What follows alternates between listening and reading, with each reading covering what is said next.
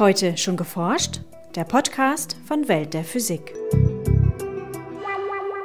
Es gibt sogar schon frühe Designs in den Schubladen. Ich meine, das ist alles noch nicht ausgereift. Aber selbst wenn man die gesamte Infrastruktur dazu nimmt, die gebraucht wird, sollte es möglich sein, solche Beschleuniger eventuell irgendwann mal über hunderte Meter zu bauen, anstatt über zehn Kilometer. Und das drückt natürlich auch die Kosten. Sagt Jens Osterhoff von der Universität Hamburg, Leiter der Gruppe für Plasmabeschleunigung am Forschungszentrum DESI. Hier ist Welt der Physik mit Podcast Folge 83. Mein Name ist Maike Pollmann. Und ich bin Jens Kube.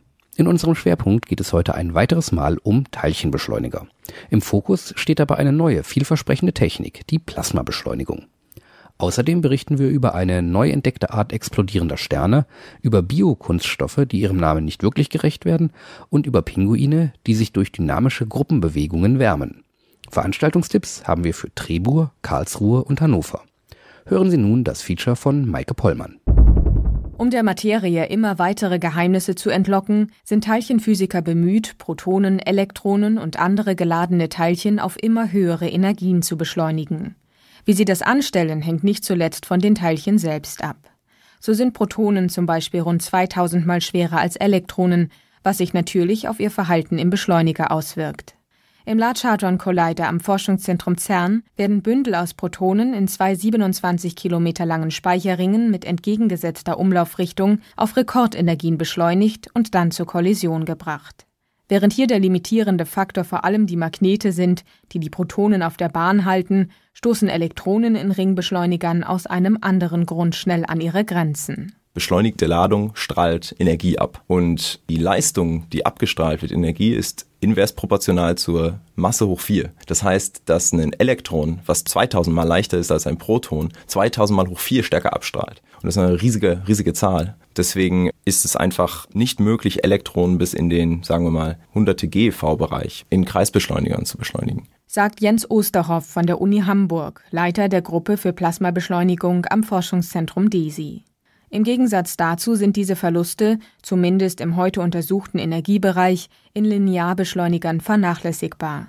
Der große Vorteil von Ringbeschleunigern, in denen die Teilchen immer wieder dieselben Beschleunigerstrecken durchlaufen, fällt hier natürlich weg.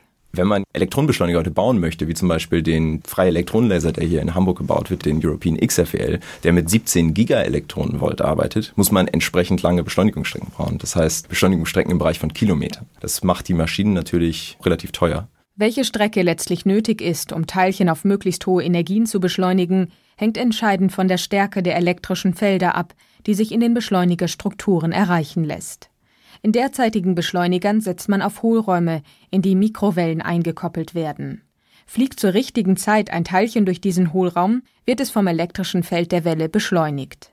Mit dieser Technik gewinnen Elektronen pro Meter bis zu 50 Millionen Elektronenvolt an Energie. Man muss sich das so vorstellen, dass man da vorgeformte Resonatoren für, für Mikrowellenstrahlung hat, in denen Mikrowellen diese Teilchen beschleunigen. Und diese Mikrowellen kann man nicht zu stark machen, weil es sonst im Prinzip Entladung in diesen Beschleunigerstrukturen gibt. Das heißt, es gibt wirklich im Prinzip so Blitzentladungen und die zerstören die Beschleunigerstrukturen. Deswegen kann man nur bis zu einer bestimmten Grenze gehen. Was bleibt, ist also beliebig viele dieser Resonatoren aneinander zu koppeln, doch das ist eben auch beliebig teuer. Einen Ausweg bieten neue Konzepte, etwa die Plasmabeschleunigung. Hier lassen sich 1000 bis 10.000-fach höhere Beschleunigungsfeldstärken erreichen und damit deutlich kompaktere Teilchenbeschleuniger bauen. Im Gegensatz zu herkömmlichen Beschleunigern gibt es bei Plasmabeschleunigern keine feststehenden Beschleunigerstrukturen, wie im Fall der Hohlraumresonatoren. An deren Stelle tritt ein Plasma, ein Gas aus freien Elektronen und positiv geladenen Atomrümpfen. Die Beschleunigungsstrukturen werden sozusagen dynamisch während des Beschleunigungsprozesses erzeugt in diesem Plasma. Und zwar nimmt man dazu üblicherweise einen sehr intensiven Laserpuls, dann redet man von Laserplasmabeschleunigung, oder man nimmt einen anderen Teilchenstrahl, also zum Beispiel ein anderes Elektronenpaket, das schießt man dann in das Plasma rein. Und dann kann man sich das so vorstellen, dass diese intensiven Laserpulse oder Elektronenpakete wie so ein Schneepflug durch das, durch das Plasma durchjagen und dieses Plasma sozusagen verdrängen hinter diesem Schneepflug, also dem Laserpuls oder Teilchenstrahl, befinden sich im Vergleich zum umgebenden Plasma nur wenige Elektronen. Die positiv geladenen Ionen sind allerdings nach wie vor da und ziehen die eben verdrängten Elektronen wieder zurück. Und dadurch erzeugt man Schwingungen im Plasma. Man kann sich das vorstellen wie Wellen auf Wasser im Prinzip. Wenn man da einen Stein reinfallen lässt, dann, dann gibt es Wellen. Ähnlich ist es, wenn man mit diesem, mit diesem Laserpuls durch das Plasma pflügt, dann erzeugt man hinter dem Laserpuls eine große Plasmawelle. Und im Prinzip ist das ein Ladungstrennungsprozess. Man trennt die Elektronen und die Ionen im Plasma und sobald man Ladungen trennt, entstehen große elektrostatische Potenziale und dadurch große elektrische Felder, die geladene Teilchen beschleunigen können. In diese Plasmawelle bringen die Forscher dann die zu beschleunigenden Elektronen ein. Wie ein Surfer auf einer Wasserwelle werden die Teilchen von der Plasmawelle eingefangen und vor ihr hergeschoben. Die vom Laser oder Teilchenstrahl ins Plasma injizierte Energie wird auf diese Weise auf die Elektronen übertragen. Nimmt man beispielsweise einen Laser als Treiber, lassen sich Elektronenpakete auf einer Strecke von nur wenigen Zentimetern auf rund 1 Gigaelektronenvolt beschleunigen. Nur zum Vergleich, hier in Hamburg beim Flash, also der freie Elektronenlaser in Hamburg, der im Moment läuft, der hat eine Beschleunigungsstrecke von 80 bis 100 Metern, um auf diese 1 GeV zu kommen. Und das ist mit Plasmabeschleunigung heutzutage über ja, unter drei Zentimetern möglich. Für die elektronenstrahlgetriebene Beschleunigung sind die Resultate noch erstaunlicher. Auf nur einem Meter Strecke konnten Forscher Elektronen von ursprünglich 40 auf 80 Gigaelektronenvolt beschleunigen.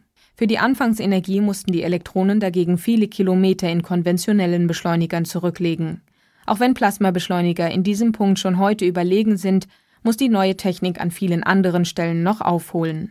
So zum Beispiel bei der Reproduzierbarkeit der Experimente. Die State-of-the-Art-Plasmabeschleunigungsexperimente finden üblicherweise in einem nichtlinearen Regime statt. Das heißt, wenn man kleine Fluktuationen in den Laserparametern am Anfang hat oder kleine Fluktuationen in den Plasmadichteparametern, kann das am Ende dazu führen, dass größere Fluktuationen in den Elektronenpaketparametern entstehen, die man da beschleunigt. Und das ist natürlich, wenn man diese Elektronen verwenden möchte, wie in einem freien Elektronenlaser oder irgendwann in ferner Zukunft mal in einem Collider, ist es natürlich extrem wichtig, dass es sehr reproduzierbar 24 Stunden am Tag, sieben Tage die Woche läuft. Und das ist im Moment noch nicht gegeben.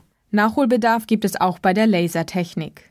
Zwar existieren bereits heute Laser mit einer Leistung von einigen Billiarden Watt, oder anders ausgedrückt, die ultrakurzen Laserpulse besitzen mehr Leistung als alle Atomkraftwerke dieser Welt zusammengenommen, doch lassen sich mit diesen Petawatt-Lasern bisher nur maximal 10 Elektronenpakete pro Sekunde beschleunigen. In konventionellen Beschleunigern sind es dagegen Millionen Teilchenpakete pro Sekunde. Und das heißt, im konkreten Fall für so ein Petawatt-Lasersystem, was man heute maximal mit 10 Hertz Repetitionsrate kaufen kann, das heißt, es schießt 10 Mal pro Sekunde, die müsste man in den Kilohertz-Bereich treiben. Das sind also wirklich drei Größenordnungen, die man da in der Durchschnittsleistung noch in der Lasertechnologie aufholen muss. Und im Moment scheint es so zu sein, dass die Lasertechnologie diese Anwendung noch begrenzt. Und da muss es in der Zukunft große Fortschritte geben, damit dieses Konzept in ferner Zukunft als Collider dienen kann. Aber es ist nicht ausgeschlossen. Das Konzept der Laserplasmabeschleunigung wurde 1979 vorgestellt. 2004 lieferte ein Experiment dann erstmals erfolgversprechende Ergebnisse. Seither hat sich das Feld rasant entwickelt. Inzwischen forschen weltweit Dutzende Gruppen an verschiedenen Ansätzen.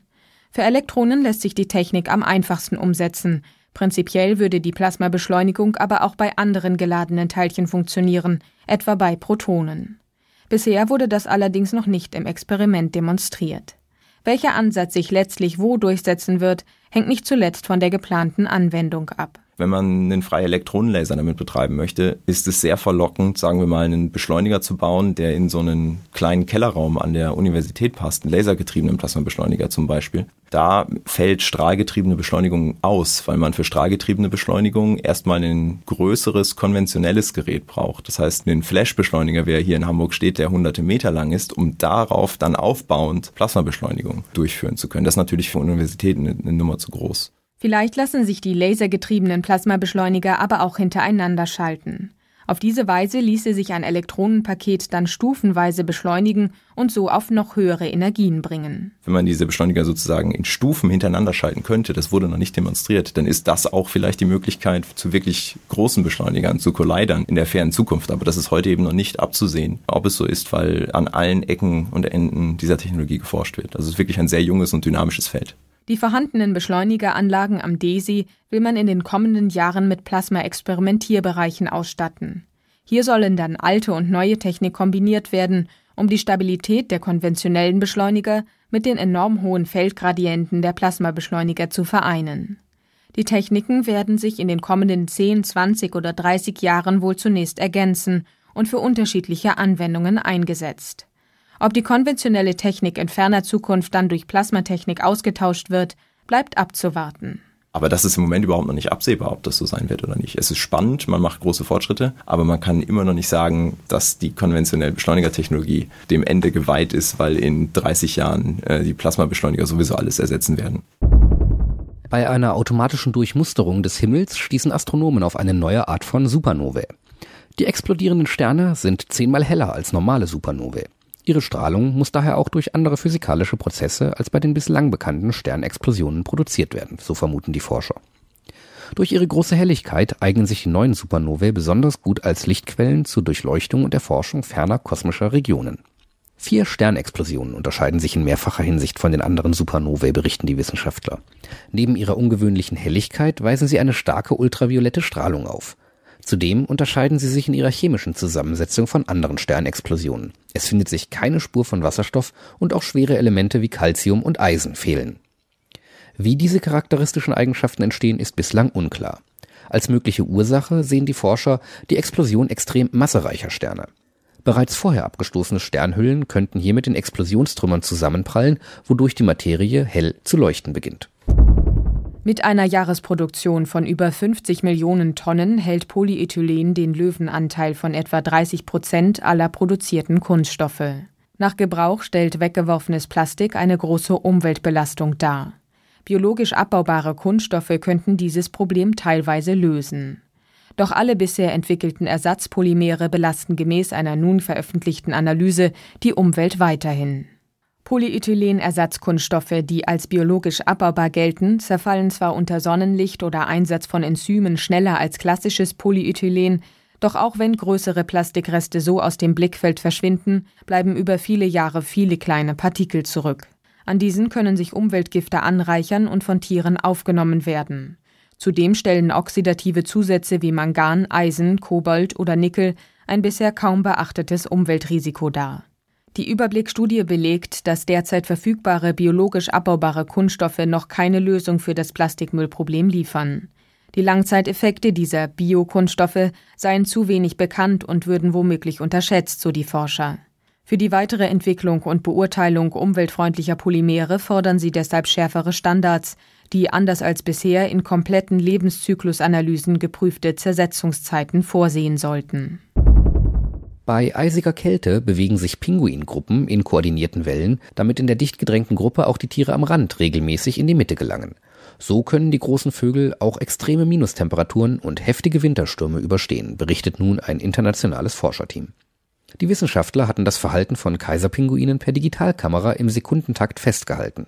Weil jeder Pinguin am Kopf einen einzigartigen hellen Seitenfleck besitzt, konnte ein Bildverarbeitungsalgorithmus aus den Fotosequenzen die genaue Position und Bewegungsbahn aller Pinguine der Kolonie herausarbeiten. Dabei zeigte sich eine periodische Wellenbewegung, durch die alle Tiere ständig minimal ihren Platz ändern. Die genau aufeinander abgestimmten Bewegungen erinnern an das Kneten von Teig, berichten die Forscher. Durch dynamische Gruppenbewegungen wird die ganze Gruppe ständig durchmischt. Die Wärme in der Mitte der Gruppe, die bis zu 37 Grad Celsius erreichen kann, wird so gerecht an alle verteilt. Die Pinguine haben dabei offenbar die ideale Packungsdichte gefunden. Stünden sie weniger eng, ginge Wärme verloren, stünden sie noch dichter, wären sie tatsächlich bewegungsunfähig. Und nun zu unseren Veranstaltungshinweisen. In der Gemeinde Trebur im Kreis Groß-Gerau hält Norbert Wex vom Max-Planck-Institut für Radioastronomie einen Vortrag über die Erforschung der Gravitation mit Hilfe von schnell rotierenden Neutronensternen, sogenannten Pulsaren. Die Veranstaltung findet statt am 17. Juni um 20 Uhr am Michael-Adrian-Observatorium in Trebur. Im Rahmen einer öffentlichen Vortragsreihe der Fakultät für Physik in Karlsruhe, die sich mit Geheimnissen zwischen Himmel und Erde beschäftigt, spricht Professor Thomas Leisner diese Woche über die Geheimnisse der Wolken. Der Vortrag ist zu hören am 18. Juni um 10 Uhr im Gäde-Hörsaal am Campus Süd des Karlsruher Instituts für Technologie. Drei weitere Vorträge folgen in den kommenden Wochen. In Hannover hält Professor Andreas Reuter vom Fraunhofer Institut für Windenergie und Energiesystemtechnik in Bremerhaven den Vortrag Wind und Sonne Wege in eine nachhaltige Energieversorgung bis 2020. Am 18. Juni um 11 Uhr im großen Physikhörsaal der Leibniz Universität Hannover. Das war's für heute. Bleiben Sie wissenschaftlich und laden Sie uns auch nächstes Mal wieder herunter. Welt der Physik wird Ihnen präsentiert vom Bundesministerium für Bildung und Forschung und der Deutschen Physikalischen Gesellschaft.